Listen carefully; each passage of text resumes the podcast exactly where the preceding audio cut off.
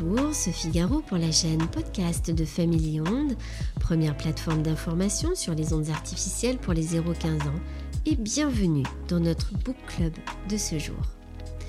Comme vous le savez, j'utilise le support papier linéaire et non virtuel dans notre page librairie pour vous informer par des livres, des BD, des cahiers d'activité comme vecteur d'identification et de prise de conscience de l'impact des ondes et des écrans sur l'humain et le vivant dans notre environnement urbain et quotidien vers une reconnexion avec soi-même. J'ai supprimé l'intégralité des liens Amazon de la page librairie afin de soutenir les librairies indépendantes en France. Je vous conseille sur le territoire national www.placedeslibraires.fr, sur la région Auvergne-Rhône-Alpes, www.chez-mon-libraire.fr.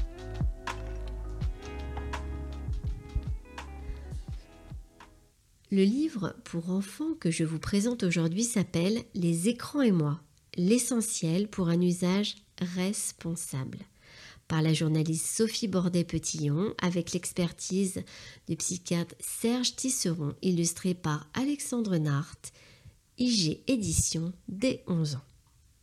Les auteurs répondent à 12 questions ou idées reçues sur les consoles, tablettes, smartphones et autres réseaux sociaux afin d'aider les adolescents à avoir un usage responsable des écrans.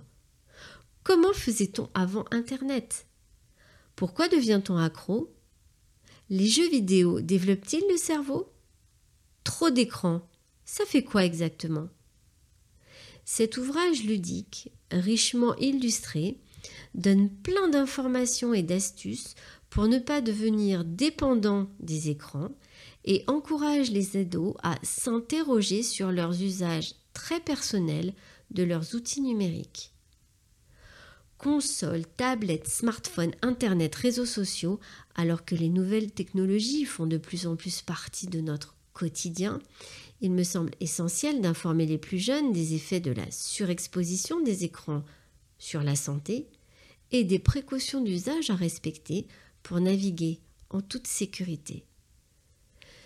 Cet ouvrage, ludique et pratique, aux illustrations colorées, modernes et humoristiques, s'adresse aux ados de 11 à 13 ans, mais aussi à leurs parents. Il réunit les conseils du psychiatre Serge Tisseron et de la journaliste Sophie Bordet-Petillon pour être un utilisateur éclairé, responsable et acteur de sa santé. Douze questions ou idées reçues sont décryptées, avec pour chacun des messages simples et des recommandations efficaces afin que le jeune utilisateur aiguise son esprit critique et sache bien maîtriser ses outils numériques. L'objectif de ce livre est d'aider le lecteur à mieux appréhender l'Internet grâce à des informations pertinentes et vérifiées, avis de l'expert, chiffres clés, ressources documentaires adaptées, mais aussi identifier ses usages, ses abus et les effets sur la santé, avec des études neuroscientifiques, des messages préventifs. Il faut aussi avoir un avis critique sur sa propre utilisation des nouvelles technologies, déjouer les pièges et les idées reçues grâce aux nombreuses astuces et conseils. Pourquoi devient-on accro aux écrans? Tout est vrai sur Internet? C'est quoi le cyberharcèlement? Est-ce qu'Internet sait tout sur moi? Comment être un utilisateur averti? C'est ce que tu vas découvrir ici. Un ouvrage pratique et informatif à lire seul, en famille ou entre amis. Tant de questions dont vous seul avez la réponse.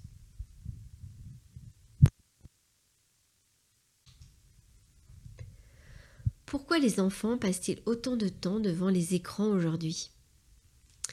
Parce que le pouvoir de séduction des écrans augmente. Et pourquoi les écrans sont-ils plus assoiffés d'attraper les enfants? Parce que les budgets de publicité pour atteindre les jeunes augmentent à une, vitesse exponentielle. En 1980, aux États-Unis, on investissait 100 millions de dollars pour influencer les choix des enfants. En 2007, on investissait 17 milliards de dollars. C'est 170 fois plus.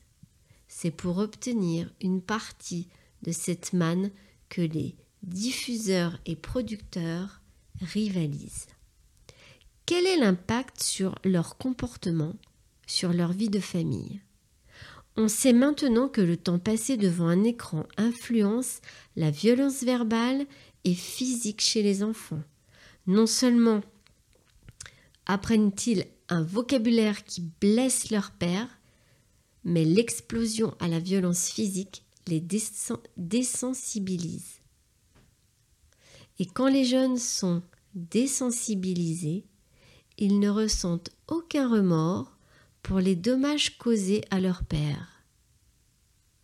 Mais en plus, quand ils sont témoins de telles paroles ou de tels actes, ils retirent du plaisir du spectacle. Au sein des familles, le temps accaparé par les écrans entraîne une réduction du temps consacré aux conversations familiales. Des chercheurs de l'Université du Michigan ont constaté que le temps consacré aux conversations familiales est passé de 1h12 par semaine en 1983 à 34 minutes par semaine en 1997. Sensibiliser les jeunes sur l'impact des écrans, des effets comportementaux c'est très bien.